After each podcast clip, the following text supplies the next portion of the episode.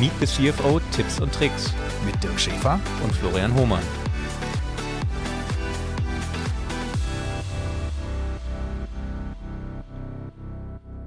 Ihr wollt CFOs nicht nur im Podcast zuhören, sondern sie auch live und in Farbe treffen?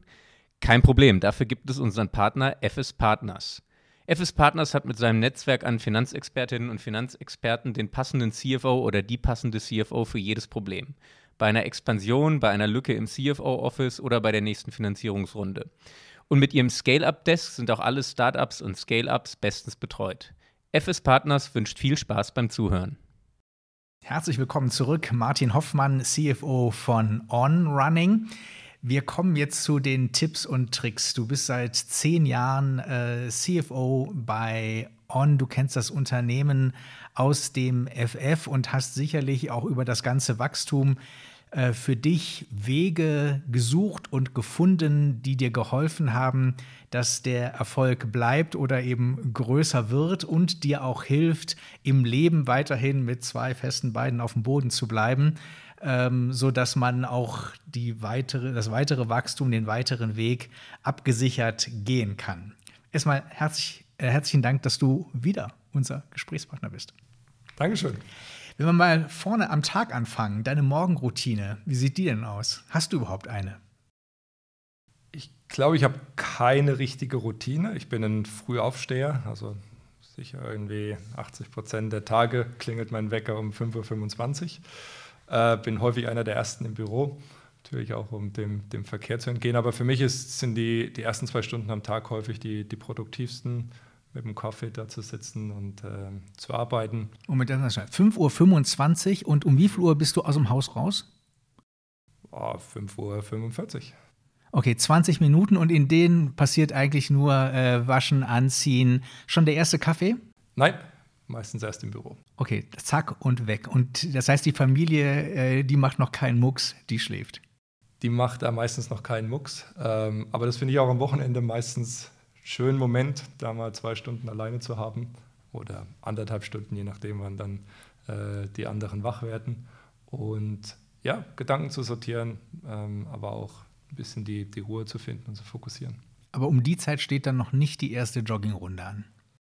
Häufig nicht, nicht weil ich äh, finde, dass die Zeit am Ende wertvoller ist für die Arbeit als für das Laufen. Aber wenn ich weiß, dass ich am Rest des Tages keine Chance habe zu laufen, dann verwende ich die Zeit zum Laufen. Also ähm, für mich ist das Laufen zumindest irgendwie an vier von fünf Tagen unglaublich wichtig. Und von daher, das hat mal die oberste Priorität. Oder es kann auch eine Runde Biken sein oder was auch immer oder im Winter eine, eine Runde auf die Ski. Aber ähm, idealerweise schaffe ich das Laufen irgendwann im Rest des Tages reinzubringen, um dann wie nochmal den, den Tag einen neuen äh, Schub zu geben. Warst du schon immer ein Morgenmensch oder hast du dir das antrainiert dann in deiner Berufsrolle? Also auch im Studium, dass du früh aufgestanden bist und da, äh, es gibt nämlich bei uns bei den Studierenden auch eher so zwei Lerntypen, die die ganz früh aufstehen, früh was machen und ab 16 Uhr dann Sport machen, ihre Freunde treffen oder diejenigen, die um 11 Uhr aufstehen und dann die halbe Nacht durchlernen in der Prüfungsvorbereitung. Warst du immer schon der Morgentyp? Ja, war schon immer der Morgentyp. Äh, in der Schule, im Schulbus habe ich meistens die Hausaufgaben am besten hinbekommen im Studium am Morgen für die Prüfung zu lernen, war die effizienteste Zeit und heute ist es das Arbeiten. So, dann bist du 5.45 Uhr fährst du los und dann bist du, keine Ahnung, eine halbe Stunde später, wie lange brauchst du? Ja, irgendwie 40 Minuten, ja. Ja, bist du im Büro. Alles ist leer, du bist hier der Erste. Was guckst du dir als erstes an morgens? Ja, ich, äh, meistens gehe ich relativ direkt irgendwie zu, zu einem Arbeitsplatz. Wir haben ja keine festen Arbeitsplätze hier. Das heißt, kann mir das jeden Morgen aussuchen, wo ich, wo ich sitzen möchte. Und ähm, dann wird der Rechner eingesteckt in den, in den Bildschirm. Ich hole mir einen Kaffee und dann, dann geht's los. Da brauche ich aber auch nicht viel, nicht viel äh, äh, Anlaufzeit. Also erstmal ein kleiner Blick auf den Aktienkurs, wie New York geschlossen hat. Überhaupt nicht, aber das schaffe ich meistens auch am Abend noch, bevor ich ins Bett gehe. Und ähm, so, was sind Sachen, wo du sagst, eben, ähm, da möchte ich diese ruhige Zeit eben für verwenden? Also, was sollte da jetzt erledigt werden in dieser Phase, bevor so das Leben um dich rum stattfindet? Also für mich meistens das, wo es irgendwie Zeit braucht, Gedanken zu, zu organisieren. Also sei das irgendwo mal Gedanken runterzuschreiben, ähm, für eine Präsentation irgendwie die Executive Summary zusammenzufassen. Ähm, ich bin immer noch recht viel im Excel unterwegs, irgendwie ein Excel-Modell zu bauen und wo man Ruhe braucht, dass das irgendwie in sich, in sich stimmig ist. Und, und, und, und einfach diese, diese Sachen zu machen. Ähm, oder auch äh, über, über, über Personalthemen zu gehen, Feedbacks zu, zu machen. Also da, wo man ein bisschen Ruhe braucht, ähm, weil da meistens der Rest des Tages ist dann, ist dann gefüllt mit, mit Terminen und mit, mit, äh, mit Themen, die, die ein bisschen getrieben sind. Von daher ist dieser, ist dieser Morgen genau der richtige. Oder eben jetzt mal runterzuschreiben, was möchte ich für so einen Podcast ähm, eigentlich für Themen beantworten. Das habe ich heute früh zum Beispiel gemacht. Ich habe mal vor, äh, ist jetzt ein Jahr her, waren wir mit Montagnard in Landquart beim Startup Hub und äh, da war Caspar Coppetti da und ähm, war eine längere QA und wurden verschiedene Fragen gestellt. Und da wurde er nämlich auch gefragt, was war die beste Entscheidung in deinen Anfangsjahren, die du getroffen hast? Und da hat er gesagt, einen CFO einzustellen. Also äh, wahrscheinlich großes Lob an dich dann, denn ich nehme mal an, du warst damit gemeint. Ähm, Wenn es jetzt um Tipps und Tricks geht, auch aus persönlichem Interesse, ähm, was waren so Tipps und Tricks, die du hast am Anfang bei einem jungen Unternehmen, was du als Startup für einen Impact haben kannst, damit das, Unterne äh, was, dass das Unternehmen wächst als CFO? Was kannst du konkret machen ähm, in den jungen Jahren bei einem kleinen Unternehmen, um für Wachstum und Erfolge zu sorgen? Eigentlich ganz, ganz viele Sachen. Auf der einen Seite, es fängt natürlich an mit, mit dir als Person. Ich meine, in einem, in einem kleinen Unternehmen, als ich angefangen habe, waren wir knapp über 20 Leute. Wie du als Person auftrittst den ganzen Tag, ist unglaublich entscheidend, weil es extrem sichtbar ist in der Unternehmung. Und von daher, die Werte, die du selber lebst, ist am Ende auch die, die sich im Unternehmen festsetzen werden. Ähm, wohingegen natürlich ich heute viel, viel weniger sichtbar bin für 200 Mitarbeiter im Shanghai Office. Aber am Anfang ist man das. Und von daher glaube ich, das, was man vom, von den Mitarbeitern und vom Team im Unternehmen erwartet, dass man das selber vorlebt, ist, ist von Anfang an extrem wichtig. Ähm, auf der anderen Seite, aus Finanzsicht, finde find ich äh, für uns ein extrem wichtiger, wichtiges Element vom, vom Erfolg, ist, dass wir von Anfang an sowohl auf Topline als auch auf Bottomline geachtet haben. Und dort eigentlich immer, wie gesagt haben, wir wollen so viel Neues machen, dass wir weiterhin schnell wachsen, aber dass wir trotzdem in der Lage sind, unsere Profitabilität zu steigern. Und das heißt ja nicht, dass man in Riesenschritten weitergehen muss, aber dass man so jedes Jahr ein kleines bisschen besser wird, weil das sehr diszipliniert und natürlich als CFO auch in die schöne Rolle versetzt, dass man ein Argument hat, was unglaublich schwer zu anzugehen ist oder gegen zu argumentieren ist. Wenn man sagt, hey, wir haben uns vorgenommen, aber wieder ein Prozent mehr EBITDA zu machen als letztes Jahr, und dann heißt das eben, dass wir nur so viel einstellen können, dann ist es einfach so. Und dann heißt es eben, dass wir vielleicht Sachen nicht machen können, die wir vielleicht gerne machen würden, äh, die dann aber uns nicht erlauben, das, das Ergebnis zu erzielen. Von daher, ähm, da eigentlich recht schnell zu finden, was sind für uns die Zahlen, äh, auf die wir uns wirklich fokussieren wollen und äh, das, das dem Unternehmen auch zu, äh, zu, zu, zu kommunizieren. Und gleichzeitig aber auch darauf zu achten, dass man nicht zu finanziell wird. In einem Startup ist meistens die reine Zahlenwelt für ganz, ganz viele Leute extrem unwichtig. Da geht es erstmal darum, irgendwie den ersten Kunden zu bekommen, das, äh, irgendwie, wie schaffe ich das Produkt zu, überhaupt zu produzieren und von A nach B zu bekommen und überhaupt erstmal zu überleben und wenn man da versucht, schon im ersten Meeting irgendwie 60 Prozent der Zeit über Zahlen zu reden, dann funktioniert das Unternehmen garantiert nie. Also auch da als CFO muss man eigentlich sagen, komm, das ist jetzt meine Welt, ich, ich, ich habe das unter Kontrolle, ich baue das wie nebenbei, aber eigentlich ganz, ganz viele Unternehmen sollen sich mal darauf fokussieren, hier ein Geschäftsmodell aufzubauen, das, das irgendwie am Ende mal auch hoffentlich äh, Geld reinbringt. Wenn man jetzt mal ähm, so ein bisschen schaut, was nutzt du eigentlich? Du hast schon Excel gesagt. Ja? Excel ist immer noch dein, dein Lieblingsprogramm anscheinend. Äh, welche App nutzt du am häufigsten auf deinem Smartphone? Ha, das ist so eine, das ist wieder so eine Frage, die, die, äh, die, die schwierig ist, weil natürlich in einem Unternehmen, was, was, was so viele verschiedene ähm, Charaktere vereint wie, wie On, merkt man natürlich auch, dass unterschiedliche, soll ich sagen, Funktionsgruppen sehr unterschiedliche Applikationen verwenden. Und irgendwie das, was einem, einem kreativen Designer hilft, seine Gedanken zu organisieren, meistens ein komplett anderes Tool ist als das, was einem analytisch getriebenen Finanzler hilft, seine Gedanken zu organisieren. Und von daher haben wir bei On ziemlich viele Tools im Einsatz, äh, mit denen ich mich natürlich auch immer wieder auseinandersetzen muss und die ich alle auf meinem Smartphone habe. Ähm, aber manche helfen mir mehr dabei, meine Gedanken zu organisieren als, als andere. Also das fängt bei, bei, bei Miropod an, über, über Slack. Äh, Sorry, was war das erste? Miro. Äh, Ach, Miro, ja. Ähm, mhm. Hin zu äh, natürlich äh, arbeite ich lieber mit, mit, mit Word und PowerPoint oder mit Google Slides und Google Paper oder mit Dropbox Paper. Also ganz unterschiedliche Vorlieben. Und von daher, wir haben ein recht großes Sammelsurium, um alle um allen ihren richtigen Freiraum zu geben. Ähm, aber nicht immer alles funktioniert für mich gleichermaßen gut. Das heißt, da höre ich so ein bisschen raus, du bist schon eher noch bei den, bei den traditionelleren Dingen unterwegs, also klassisch ähm, Microsoft. Ich bin wahrscheinlich äh, im Verhältnis zu den rechtlichen Team eher noch auf der klassischen Seite. Ja. Was war denn die beste Weiterbildung, die du jemals gemacht hast? Ähm, war letzten Endes Coaching darüber zu verstehen, was mein eigenes Warum ist und ähm, zu verstehen, was, was mich am Ende glücklich macht und antreibt und damit auch, wie ich es eigentlich schaffe, mit all dem Stress, der da ist und all der, der Craziness, die, die, die um mich herum passiert, ähm, letzten Endes darauf achte, mich darauf zu fokussieren, was, ähm, was mich am Ende glücklich macht. Und ähm, sozusagen immer wieder zu fragen, hey, ich muss das jetzt tun, wie kann ich bei dem, was ich jetzt tun muss oder tun will, Spaß haben.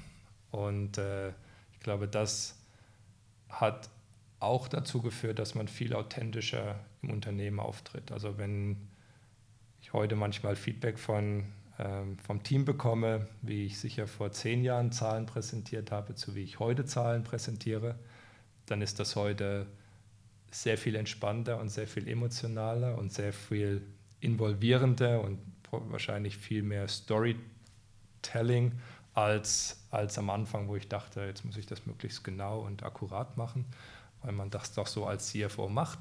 Ähm, und, und mittlerweile sage ich halt, na, ich mache das so, wie ich Spaß dabei habe und dann kommt das wahrscheinlich am besten rüber. Und wäre das also auch der Tipp, dass man ähm, in sich selber immer reinhören muss, um dieses Warum äh, für sich selber zu finden und dann eben auch die Rahmenbedingungen, in denen man sich bewegt, adjustieren zu können, wenn das dann irgendwann mal erforderlich ist, weil das Warum im aktuellen Umfeld nicht mehr beantwortet werden kann? Ja, ich glaube, dass viel von dem Stress, den man, den man selber spürt, ähm, bis hin dann zu, was man da gemeinsprachlich mit, mit Burnout bezeichnet, zum Großteil daher kommt, dass, dass das, was man macht und wie man es macht, vielleicht nicht mit dem übereinstimmt, wie man, was man eigentlich machen möchte was einen selber Freude bereitet. Und ich glaube, dort darauf zu achten, dass das, dass das mehr im Einklang ist, ist, ist wichtig und macht einem am Ende erfolgreich es heißt ja nicht, dass, dass die Arbeit eine Spaßveranstaltung ist. Also das Richtige zu tun und sozusagen äh, die richtige Leistung zu bringen, gehört natürlich immer noch dazu. Aber mit einer Perspektive, hey, was, was motiviert mich dabei? Und, und gleichzeitig merkt man dann, dass plötzlich um einen herum Leute sind, die genau das motiviert, was einen selber demotiviert. Und auf einmal funktioniert das ganz viel besser zusammen, als man vielleicht vorher gemeint hat, wo ich das getan habe, was mich demotiviert, der andere oder die andere das gemacht hat, was sie demotiviert und, äh, und irgendwie beide die ganze Zeit gestresst waren und auf einmal funktioniert das Ganze viel harmonischer. Da steckt in meinen Augen auch noch ein Punkt drin, der für ganz viele äh, sehr wichtig ist, nämlich die Frage, ähm, will ich den Erwartungen Dritter vor allen Dingen genügen, was häufig der Weg des geringeren Widerstandes ist? Oder will ich das, was ich aber als persönlich, als das Warum oder das Ziel, was ich mir persönlich setze, sehe, was aber vielleicht mal nicht in Übereinstimmung mit den Erwartungshaltungen ähm, derer, die um mich herum sind, äh, übereinstimmt. Und dann braucht man ja schon eine Unabhängigkeit, auch eine gewisse Souveränität zu sagen, nee, ich höre jetzt auf mich und ich mache jetzt nicht einfach nur das, was äh, von mir erwartet wird, wofür ich aber sehr schnell Schulterklopfer bekäme, wenn ich es so täte. Hast du da für dich gemerkt, ähm, da bist du irgendwann souveräner mit umgegangen als vielleicht in den Anfangsjahren? Auf jeden Fall. Und, und ich glaube, was man eben dann recht schnell merkt, ist, man kriegt eigentlich fast mehr Schulterknöpfe, wenn man es so macht, wie es einem, wie man auch selber tickt und funktioniert und quasi das im Einklang ist, als wenn man versucht, es so zu machen, wie man denkt, dass es gemacht werden muss. Ähm, also meine Erfahrung ist eben genau eine andere. Es ist nicht, ich gehe in einen Konflikt, sondern eigentlich wird es besser, weil man meint häufig nur, dass das die Erwartungshaltung ist, aber die ist, die ist nicht da. Ähm, und daneben immer wieder versucht er auch im Tag nach vorne zu stellen, was einem, was einem, selber, was einem selber wichtig ist. Wir haben vorhin gesagt, ähm, das Laufen ist für mich wichtig, also versuche ich am Tag laufen zu gehen, ähm, weil am Ende on den Rest des Tages ohnehin gerne vereinnahmt. Ist jetzt nochmal ein anderes Thema, aber auch was, wo mich Tipps und Tricks von dir interessieren. Ähm, auch wieder in den ersten Jahren, als du gesagt hast, ihr hattet Friends- und Family-Investoren, dann irgendwann die ersten Family Offices. Und da wart ihr noch kein Case für Private Equity oder Venture Capital.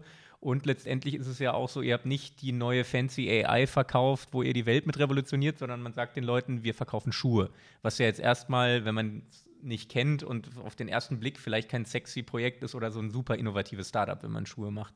Ähm, durch welche Taktiken oder was waren die wichtigen Dinge damals, Investoren zu überzeugen, an euch zu glauben und zu sagen, ja, das sind jetzt Schuhe, vielleicht nicht ein sexy Produkt, aber das ist eine andere Art von Schuh und das wird mal groß und ich glaube denen. Ich, ich glaube, ähm, es gibt natürlich, ich merke das heute selber an, an mir, viele Investoren, die auch die, die, die, sehr darauf achten, was ist das Team, was dahinter steckt. Und ich glaube, dort kann man natürlich äh, aufzeigen, was das Team ist und, und sich so präsentieren, wie man, wie man ist und damit die Entscheidung beeinflussen. Und für manche Investoren funktioniert das, wie man ist, und für andere funktioniert das nicht. Ähm, wir, hatten, wir hatten Investoren, die die Schuhe probiert haben und dann Fans wurden und gesagt haben, hey, da, da investiere ich. Wir haben äh, Investoren gehabt, die haben die Schuhe gemocht und trotzdem gesagt, es wird nie funktionieren und nicht investiert wir, wir sind durch ganz, ganz viele äh, Up and Downs gegangen und äh, das ist aber auch okay. Und am Ende, weiß ich nicht, hat man vielleicht 20, 30, 40 Prozent Erfolgsquote und der Rest sind wieder, wieder Learnings. Und, ähm, aber es, man selber merkt ja auch, es, es passt bei manchen Investoren und bei manchen nicht. Ich glaube, es ist wie, auch da, es ist wie ein Recruiting. Äh, es muss auf beiden Seiten passen, weil man darf nie als Startup unterschätzen, welchen Einfluss auch die Investoren auf die Kultur haben und auf alles, was danach kommt. Und wenn die Erwartungen des Investors nicht mit den eigenen Erwartungen übereinstimmen, dann wird es häufig recht schwierig in der Diskussion später. Du hast eben gesagt, du hast dich heute Morgen auf uns vorbereitet. Was steht denn alles noch auf deinem Zettel drauf, ähm, zu dem wir jetzt nicht gekommen sind, du aber denkst, dafür sollten wir noch ein wenig Raum geben? Ich glaube, wir haben eigentlich äh, wir haben eigentlich schon, schon, schon viel besprochen. Ähm, eben für mich immer wieder wichtig, äh, sei, sei du selbst ähm, und, und, und, und äh, trete so auf, wie du, wie du auftreten willst. Das ist für mich ein, ein ganz, ganz wichtiges Thema und die Werte selber vorzuleben. Ähm, ich glaube, gerade als, als Finanzverantwortlicher ist das eine, ein unglaublich hoher Wert, den man hat. Das sind doch schöne Abschlussworte, oder? Genau, jetzt müssen wir nur noch wissen, wann gehst du denn heute laufen? Ja, das ist jetzt nicht ganz so einfach, weil ich bin am Samstag einen 45 Kilometer Trail-Marathon in Schweden gelaufen mit 1900 Höhenmetern und so wie ich meine Beine momentan spüre oder nicht spüre, werde ich diese Woche wahrscheinlich nicht mehr laufen gehen. Aber das ist aus einem, das ist völlig okay. Ja, dann brauchst du Rekreation. Aber das geht doch mit On-Schuhen, oder? Da merkst du doch die Schmerzen nicht. Ja, das dachte ich auch, aber ich, ich merke sie. Dann wünschen wir dir eine weiterhin tolle, aktive, erfolgreiche Woche und bedanken uns ganz, ganz herzlich. Ein super Gespräch gewesen. Danke auch. Danke, vielen Dank. Meet the CFO Tipps und Tricks mit Dirk Schäfer und Florian Hohmann.